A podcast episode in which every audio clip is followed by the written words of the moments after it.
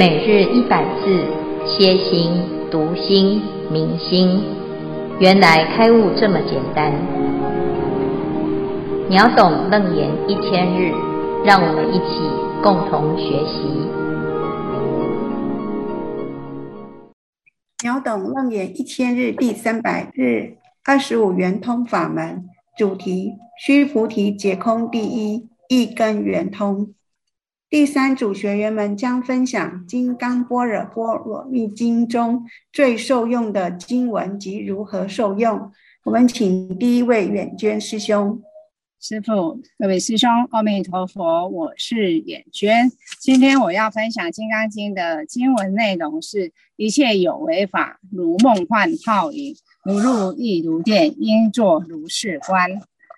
那有为法可以解释。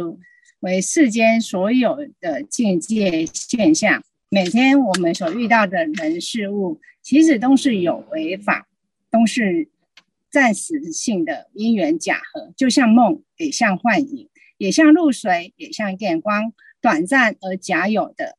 这以上都是从经文字面上我们来解释理解的。那我现在想要分享的是我前些日子我因为在我们总本山出坡的一些心得领悟。那我这次在总本山待的时间比较久，总共待了两个礼拜。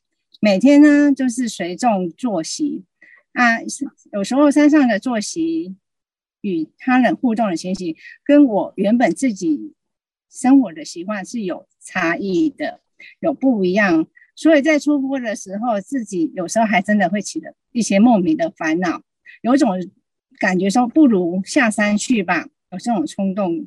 在自己的心里面现起，那慢慢的这个法会的进行，我的身心也渐渐的来习惯这山上的作息的模式。这时候，我的心里每天因为参加法会而得到了法喜充满。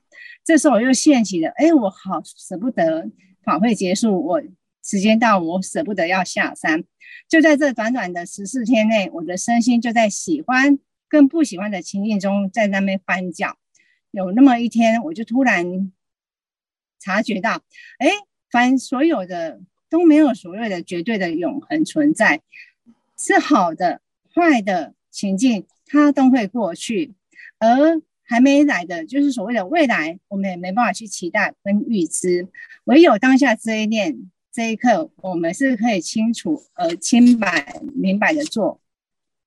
所以呢，我就是想想，其实我们也不要去贪着，或是厌恶任何你我们每天所遇到的人啊、事啊、物啊，因为这一切都会过去，也都会消失。其实它不会永远停留着。那这种感觉刚好可以呼应《金刚经》这四句的经文。以上是默学的对《金刚经》的分心得分享，感谢大家慈悲欢喜，阿弥陀佛。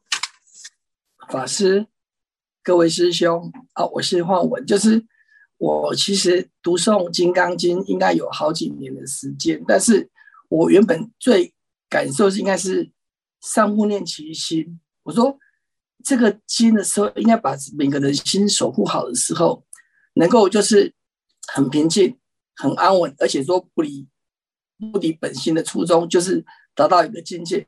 可是。又很奇怪哦，因为就是在上个礼拜发生一个很真实的事情。我家有一块，我家有一块土地用了几十年了，那刚好跟国有财产局的土地当邻邻接在一起。那我这两年有时间就回来去整理环境，整理环境，说哦，桥也做好了，环境都整理好的时候，那准备要去做这个并租土地或并购土地这个动作的时候。突然就在上个礼拜三发生的，说我弟弟打电话来说，有个人说前面那块地被他租走了。那当下就觉得哇，心里都是 OS 的。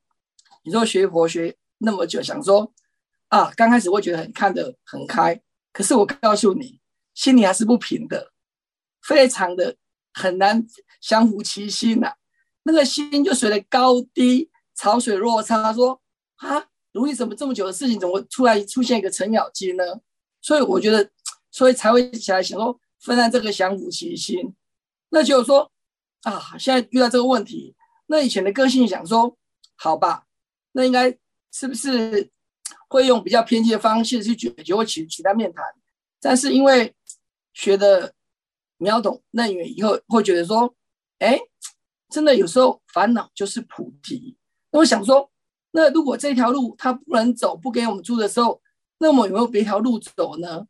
所以这个礼拜就想了很多方法，那请教很多专家，结果突然间又可能变成原本这条路不通。我想说，这条路不通是一时的因缘所造成的，还是永久的？如果是永久的，我就放弃；如果是因缘的呢，我就用最简单的方式把这个障碍去搬开。如果这个障碍真的搬不开的时候，我们就绕路。那绕路不行的话，我们就退步。忍耐，后来在这烦恼中几乎一个礼拜，说念经的时候也念不下去，因为脑脑海浮的浮现就说啊，你计划的事情怎么又被落空？那个失望、落感，那个心呢是很难调伏。那经过调试的，到今天已经是一个礼拜的，所以就是降伏其心这个东西，后来想说，原来事情退一步，还有很多东西可以解决的。所以，我已经又找到新的方法，又找到新的对策来去响应。所以，我觉得说很多东西，就像遇到事情的时候，真的是要把心里调无人平静，在平静中可能就会有一些智慧。那如果有智慧的时候，就想一些方法，说这条行这种这条路不行，那应该因为法一定会有个出路。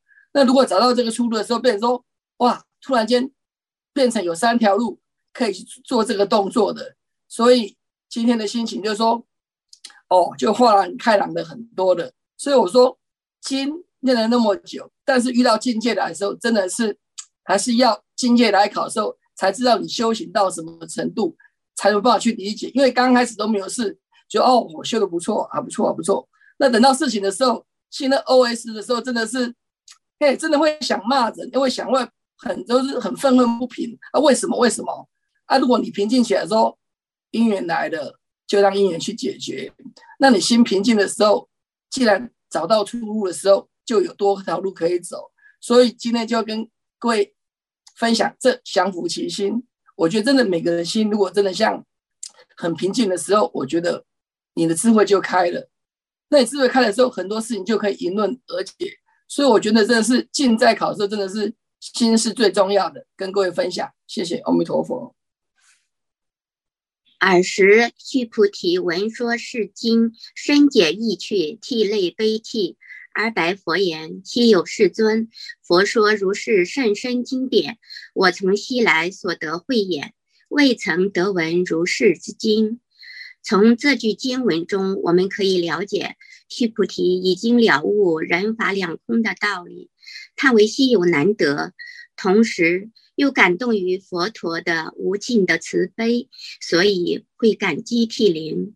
弟子读到这儿时，对须菩提的悲喜交加的心情，特别能够感同身受。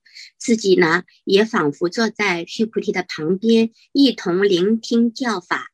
当可以解悟到无上的教法时，所产生的欢喜心，从而对佛法产生更加崇高的希求可养之心，当下就发愿要好好学习佛法，有一天也可以达到须菩提深解意趣的程度，通过自己从佛法中得到的好处，把佛法的智慧分享出去。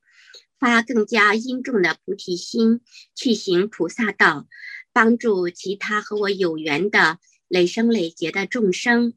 以上是弟子的心得分享，感感恩师父师兄敬请指正。阿弥陀佛，各位师兄，阿弥陀佛，感恩此法门给传敏这么好的一个说法机会，法。的教理是佛度化众生的文字义理，广度众生，让此六道不再受轮回苦。弟子心很柔软，性子呢却难调难服。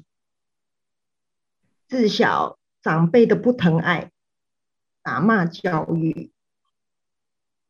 二十岁的脑出血，病苦纠结，共修看破放下了，皈依佛门。儿子无缘不相识。以上的非法总结就是看破放下法的断舍离。回归自信及愿力，产生身旁有了种种的助缘，让传敏可在前进。业的承担是破除业力最好的实践。感恩上见下辉法师。及师兄们的喜舍救人天，阿弥陀佛。师父、师兄们，阿弥陀佛。今天我要分享的是：一切法无我、无人、无众生、无寿者。当时有跟法总师兄讨论，我说这个我其实不是很了解，啊、但是都经过秒懂那年这段时间开始有所领悟，那么也有分享一个小小的故事，那么在这里跟大家分享。记得当年父亲是突然离世的，家人和我实在无法接受，所以有好多问题都在脑里盘旋。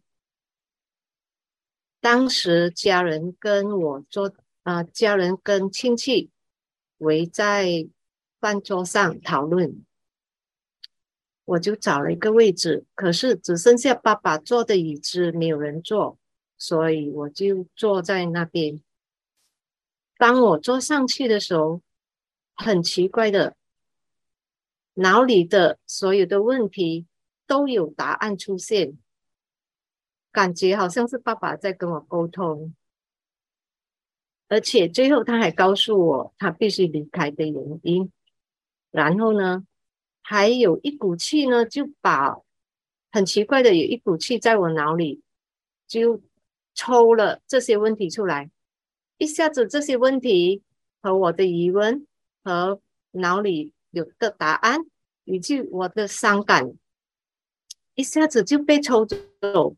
所以我觉得很奇怪，是否这个时空是假的？在所有的向上，时间和空间的差距也是希望的，也是否代表亲人没有真正离开过我们？所以，请问师父，这个想法是否正确？请师父开示。嗯，好，那个，因为。就是亲眷的缘分是跟我们比较深啊，而且我们有时候会有哎很深的情感啊，所以呀、啊、就会变成哎，他似乎好像离开，可是却又没有离开啊。事实上呢，其实啊每一个人都在这个生命当中，因为缘分而相遇，因为缘灭而别离。但是，如果我们认识这个心的实相，其实没有生，没有灭。那大众呢，其实从来都没有来跟去哈。那如果我们能够了解这件事情呢，你就会知道啊，为什么佛陀讲心佛众生本无差别，凡圣体同。好，我的心跟你的心没有差别哈。可是我们要怎么了解这件事呢？就是要。去掉我相、人相、众生相、寿者相的时候，哎，你就会发现，其实我们只是在不同的角色当中，好像他是你的爸爸，你是他的女儿。好，那这是一个角色的扮演。事实上呢，心跟心之间是没有这个限制的。所以，即使他现在不在，或者是他在你眼前，有的人呢，啊、是彼此之间啊，活在自己的世界。好。哎，甚至于同床异梦啊，啊，那同一个屋檐下啊，非常熟悉，可是却是陌生人。那有的人呢，哎，跟你很远啊，好像呢已经天人永隔，可是他从来没有离开过，因为心是相通的。那我们跟佛陀也是这样啊。如果你了解佛，那佛就跟我们没有障碍，你会发现原来你就是佛。如果我们不了解佛，佛就是远在天边的一尊菩萨啊，一个偶像，一个形象。好，那。你就会觉得你离他很远，在西方啊，这个十万亿佛土之远。所以远跟近啊，其实就是你自己的心有没有一个执念哈。那《金刚经》里面讲无复我相、人相、众生相、寿者相，那它其实最根本的就是你没有一个执着之相。那这样子呢，就可以明白啊，原来佛法的真实之意是什么。那你就能够理解啊，为什么你坐在这个爸爸的位置上？因为你起了一个念头，诶，所以他好像没有离开你，好，或者是他没有离开那个位置啊。事实上呢，其实这是你的心跟他相感应的，好，那也是你自己内心当中对于父亲的一个啊思念啊，或者是呢对于他的一个想法啊，一种缘分的牵动，这样好。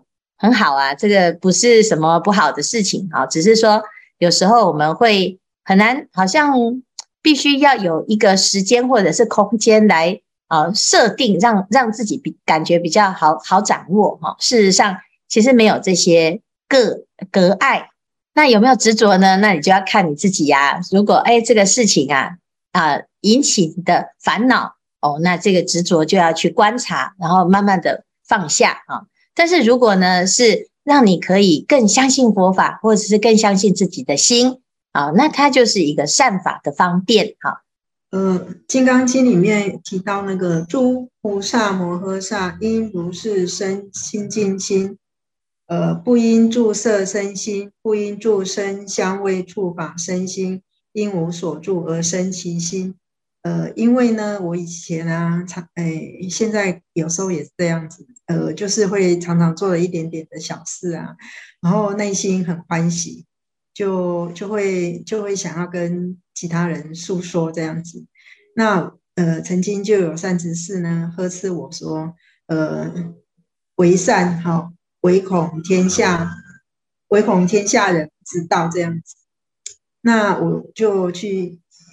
呃，去想到说，呃，对《金刚经》里面提到的说，应无所住而生其心，就用这一句话来提醒自己。呃，你住了吗？然后住在哪里？常常我会觉得说，对我是常常住在那种，诶，贪心，然后诶，也让有时候有那种慢心里面，呃，所以也提，就是我会觉得说，当我去。想到这个的时候呢，也会让自己的心呢比较能够平静。然后分享到这里，谢谢。我要回应一下那个慧珍哈，我们通常哦都会觉得说，哎，不要执着哈，不要色，不要执着色、身、香、味、触、法。所以到最后呢，有时候啊，我们喜欢，其实当我们心生欢喜的时候啊，就又又很害怕自己心生欢喜，然后就变成傲慢啊。对，其实刚刚开始我们在学佛的时候呢，是需要很多很多的欢喜心，法喜充满哈。宁可呢，因为贪着那个功德而拼命修功德啊，因为修功德修到最后呢，纯粹的是善，你自然就会不执着。我们是因为哈心里面有那个匮乏感啊，心心里面有一些不安，譬如说。哎，我很自卑，所以我很需要别人肯定。好，那哎，如果得到别人的肯定啊，哎呀，就沾沾自喜，迷失了自己。这个其实是因为你不知道啊，你自己其实是圆满具足，而总是呢要把自己的啊自信心建立在别人的肯定上哈。那归根结底呢，是因为善法不够，智慧不够哈。那这样子很容易就受骗上当，你就遇到啊、呃，这个对你甜言蜜语的呢，哇，你就整个迷失哦，就大头病哈。但是呢，如果我们在修善法，好，那你这善法为什么菩萨可以一直布施？因为他自己的内心是很富贵的、富足的，所以他才可以舍得好分享啊，给大家呢。哎，即使你占便宜没关系，因为我很多啊。所以呢，善法如果足够多的时候，你就自然就不会患得患失，就没有得失心。善法不不够的时候呢，你要叫自己不执着，通常很困难，因为我们就是有匮乏感，哈。所以呢，哎，我们要多修善法，然后有人在赞叹你的时候，我们要练习，因为我自己也要习惯接受别人的赞叹，好，我做的是善事嘛，然后这个对方呢，他赞叹你，是因为他看到你的善言善行。好，那他的善意的赞叹很好，因为他也在修随喜功德。好，他也在学习赞叹别人。因为我们一般呢，在这个自己的生命的过程当中，总是呢不好意思被人家赞叹。当有人赞叹你，你就会说：“哎呀，没有啦，没有啦，你不要乱说。”我啊，那对方难道要说，其实我是说假话吗？好，那总是呢讲好事嘛。好事传千里，好，那坏事呢？哎，那我们就要隐恶扬善，那慢慢的到最后呢，就会变成一个良性的循环。可是如果呢，哎呀，你看我们小孩子啊，在成长的过程当中，有时候做得很好，都得不到大人的肯定啊，那他就最后呢，啊，就没有办法知道自己到底应该要怎么努力。他一不小心犯错，哦，得到了很多很多的责罚。哦，那你说不要太骄傲，可是问题是，他就变成本末倒置，他不知道自己啊到底做得好还是不好啊。所以，我们就像小孩子一样啊，一开始啊是需要怎样？需要多一点的鼓励，多一点的赞叹。你看佛陀他都一直在赞叹，他每次啊在跟须菩提讲话，就是讲如是如是啊。你看那佛陀难道说，哎呀，你讲这个哈？都不够厉，不够厉害啊！只有我最厉害，你们都是不够厉害，都执着哦。那如果这样子呢？其实我们每个人学佛，通通都不如佛，那不是就自卑到死了吗？啊，就一点那个努力的方向、动力都没有了哈。所以佛陀呢就讲啊，我们其实应该要先啊修善法，先执着善法啊，先执着功德，然后呢，哎，无善不修，一直不断不断的做，累积累积累积。好，其实我们讲啊，就像你去看那个孩子，你一直称赞他啊，你说哇，你好棒哦，你会发现他越来越棒哦，他就会一直努力，想要得到别人的肯定。但是等到呢，他的技术很纯熟的时候，你跟他赞叹呢，他已经不会那么在意的。好，所以我们需要一个成长的过程，同时也要让别人有机会赞叹。我们要接受别人的善意。那也要欢喜的感恩别人的善意，好，那这样子呢，就不是不好的事情，好，所以这是好的事哈。所以呢，也许我们的确是有一点点傲慢，但是没有关系，因为我们做的善事值得被褒扬，值得被表扬，值得被看见。好，那这样子呢，你就会觉得哇，学佛是很欢喜的哈。这个是菩萨四摄法。布施、爱语、利行同事，我们这样子做呢，啊，就会广结善缘。好，所以口说好话，随时都在赞叹他大众，那大众互相赞叹，互相帮助，那总是呢比都不说话啊，做得要死都没有人看见来得好嘛。那慢慢的，大家就不太想看了，不太想做了，那也不太想说了。那这样子呢，整个气氛啊又都不一样哈。那如果呢，这个啊、修行的过程，大家都能够能够关心到，诶，这个师兄呢，他的努力，他即使一点点的小小的改变，我们都发现了，那表示你已经是在行菩萨道了。所以我们要懂得赞叹大众，好，那当然呢，不居功不诿过啦啊。如果有过失，我们也要勇于承担，而不是推到别人的身上互相抱怨。那这样子呢？诶，我们就会善法越修越有力，好，那功德越具足，你自然而然啊，你就会在在这个色身香味触法当中超越，啊，所以因无所住而生其心，不是只是无所住，而是还要生其心。好，那个心是很有力量的。所以呢，啊，慧真的分享的确是很好。而每个人都喜欢被赞叹，那难道每个人喜欢被责骂吗？哦，那被赞叹自己会小小的高兴一下，没有关系。好，有时候呢，甚至于你就直接说：“哎呀，我听到你这样子说，我很高兴，我很我很喜欢听你赞叹我。”那你要多多的，哎，来，我再多努力，你再多赞叹，那这样子就不是啊，互相在指责说你是不是太傲慢啊？那这也是一种很好的一种气氛啊。所以呢，啊，慧真啊，很发心，那很发心啊。难道你要说，哎，每次去道场，然后做什么？师傅说慧真很发心，然后说没有啦，师傅你不要赞叹我，这样我会太傲慢吗？那这样子你就哎，慢慢的。每个人要去道场，其实也就是要让师傅赞叹呐，要让佛赞叹呐，要让菩萨赞叹呐。哦，那这个赞叹也不是坏事，可以修到随喜功德。好，好，谢谢慧真。好，尔时师尊时时着以尺帛入舍卫大城乞食，欲起城中，次第乞矣。韩至本处，饭食起，收衣帛，洗足矣，不坐而坐。那就弟子对这一段理解，呃，就是世尊实现给我们有三点：第一，就是要求别人做到的，自己首先要做到；第二，就是修行靠个人；第三点就是说，生活也是一种修行。所以呢，弟子对这段呢，呃，比较相应，因为弟子嗯比较愚钝。直到现在，对诵经、理解经文都不能很好理解，那我就想，嗯，那方面还没开悟，那我就做好生活中的修行。所以自从弟子学佛以来，呃，对什么事情都很看得开，都很平淡。以前都会抱怨啊，呃，对人发生争执啊，产生烦恼啊，现在都不会了。因为我们家兄妹五个，我是最小的。以前在家里面，我是公认的脾气最臭的、最急躁的。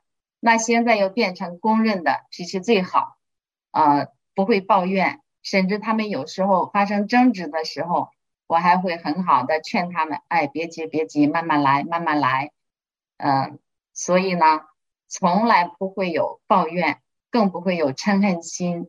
最让我高兴的是，对我儿子也会有触动，因为我们家人他们都嗯，反正目前都没学佛，但是也不反对我。呃，今年呢，八月份，我儿子有一次去外面给同学一起打球，那对方呢，有一位呃同学用手肘打到他的眼角上面，很深很长，需要缝针。那当时因为疫情，他怕。对方跟他一起去医院的话不安全，所以他就自己去缝了针。回到家之后呢，我听到他跟对方打电话沟通，意思就是啊，我刚从医院回来，啊，就是缝针花了多少钱，在他觉得说对方把他打这么深哈，对方应该医药费该他出，可是对方呢不愿意出。我听到这里呢。啊，就趁他们还没有发生争执之前呢，就赶紧跟他说，你已经告诉对方你花了多少钱，也拍了医疗单给他了。如果他出呢，你也可以收；如果不出就算了。嗯、啊，不要生气。哎，那他呢，听了之后也没有说不不高兴，也很赞同我的说法，也跟对方好好说啊，好吧，你不出也没关系，就这样吧。那他放下电话之后呢，就跟我说。嗯，在在他看来，那对方把他打的甚至都破相了，是对方的错，应该出。而且他还有又接着说：“妈妈，我觉得如果是你的话，就我对你的了解，你肯定会跟对方道歉，陪对方去，不但出医药费，甚至你肯定更会给对方提出补偿。”那我说你也说了，这是妈妈的看法。我也很欣慰，我说你太了解妈妈了，嗯，妈妈肯定会这样做，但是呢，每个人每个人有的看有他的看法，他可能觉得你们一起打球，把你打破，不全是他的错。再一个呢，他经济有可能有，呃，不是太好，嗯，所以呢就算了。但是呢，以后遇到这种事，不管是谁的错，你把对方打伤了，你必须要负责任。那他听了也很然很欣然的接受，说好吧。他又加了一句说：“妈妈，自从你学佛之后，我觉得连我都被你带的。”对，不管是对什么事都没有那么较真，没有那么执着了，所以我听了之后很是欣慰，能够对他不管对人对事都有一个正确的引导，我觉得很欣慰。以上分享，呃，恭请师父慈悲开示，阿弥陀佛。嗯，非常非常感动哦，很好的一个教育。好，那最后呢，我们还有一个法总，快点压轴啊！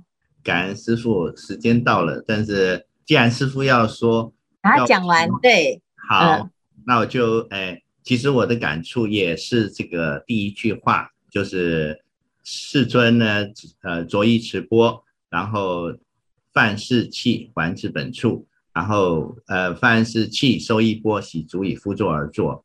那之前在家里。看到了很多很就是没有物归原位，家里很乱，我就心里很不开心。即使是佛学佛了这么久，我还是觉得很不开心。后来告诉自己说：“哎，为什么要执着外面的相呢？我只要心里清净就好了，我就不要理外面了。然后看了等于没看到，哎，就这样生活的。可是有一天突然觉悟到。”我不应该这样子做，因为我要做好自己，然后让家人能够学习。于是我就早上起床，第一件事情把被子折好。我要上七点的七点的三卷组，所以我一早六点六点钟就起床，然后我就把被子都折得好好的。好，然后我该要把机器都设好了，这是前一天晚上。然后吃完，呃，就是说刷好牙，呃呃，洗好脸，然后我就不要吵到人家，我就开始开始呃做主持。完了以后，我就把桌子收拾得干干净净的，物归原处。那这样子培养下来，我一直起来，第一个先把椅子放回去。吃完饭，第一个我自己先把碗洗好，然后。呃，关门，小声的关门，所以很专注在自己的这个每一个一举一动的心念上。我觉得后来听到师父解释这一段的时候，我才气心，原来这就是还至本处，将自己的心永远都归回到自信本体上，而不在外面的攀援。啊，那我也是这样子的训练，一直训练到这现在。所以很少打妄想，时常的就是注意到自己的一举一动，把自己回家第一件事情，先把因为外面都很脏，把自己脏衣服换下来，换好了之后，衣服该挂的挂，该洗的就丢到篮子里，然后不会乱七八糟。家里的人看到我每天这样做，现在他们起床也慢慢折衣服了，哎，起床也把被子都折好了。哎，我发觉可以影响到周围的人，我觉得很开心。那女儿呢，碗吃完以后，她就会丢在那里不洗。然后我就跟她讲，我说我帮你洗，我在赚你的福气。我说你呢，在你有这个福气让我帮你洗碗，可是到最后你会吃很多苦，因为你的福气已经用完了。而我会很好，因为我不断的在在赚你的福气。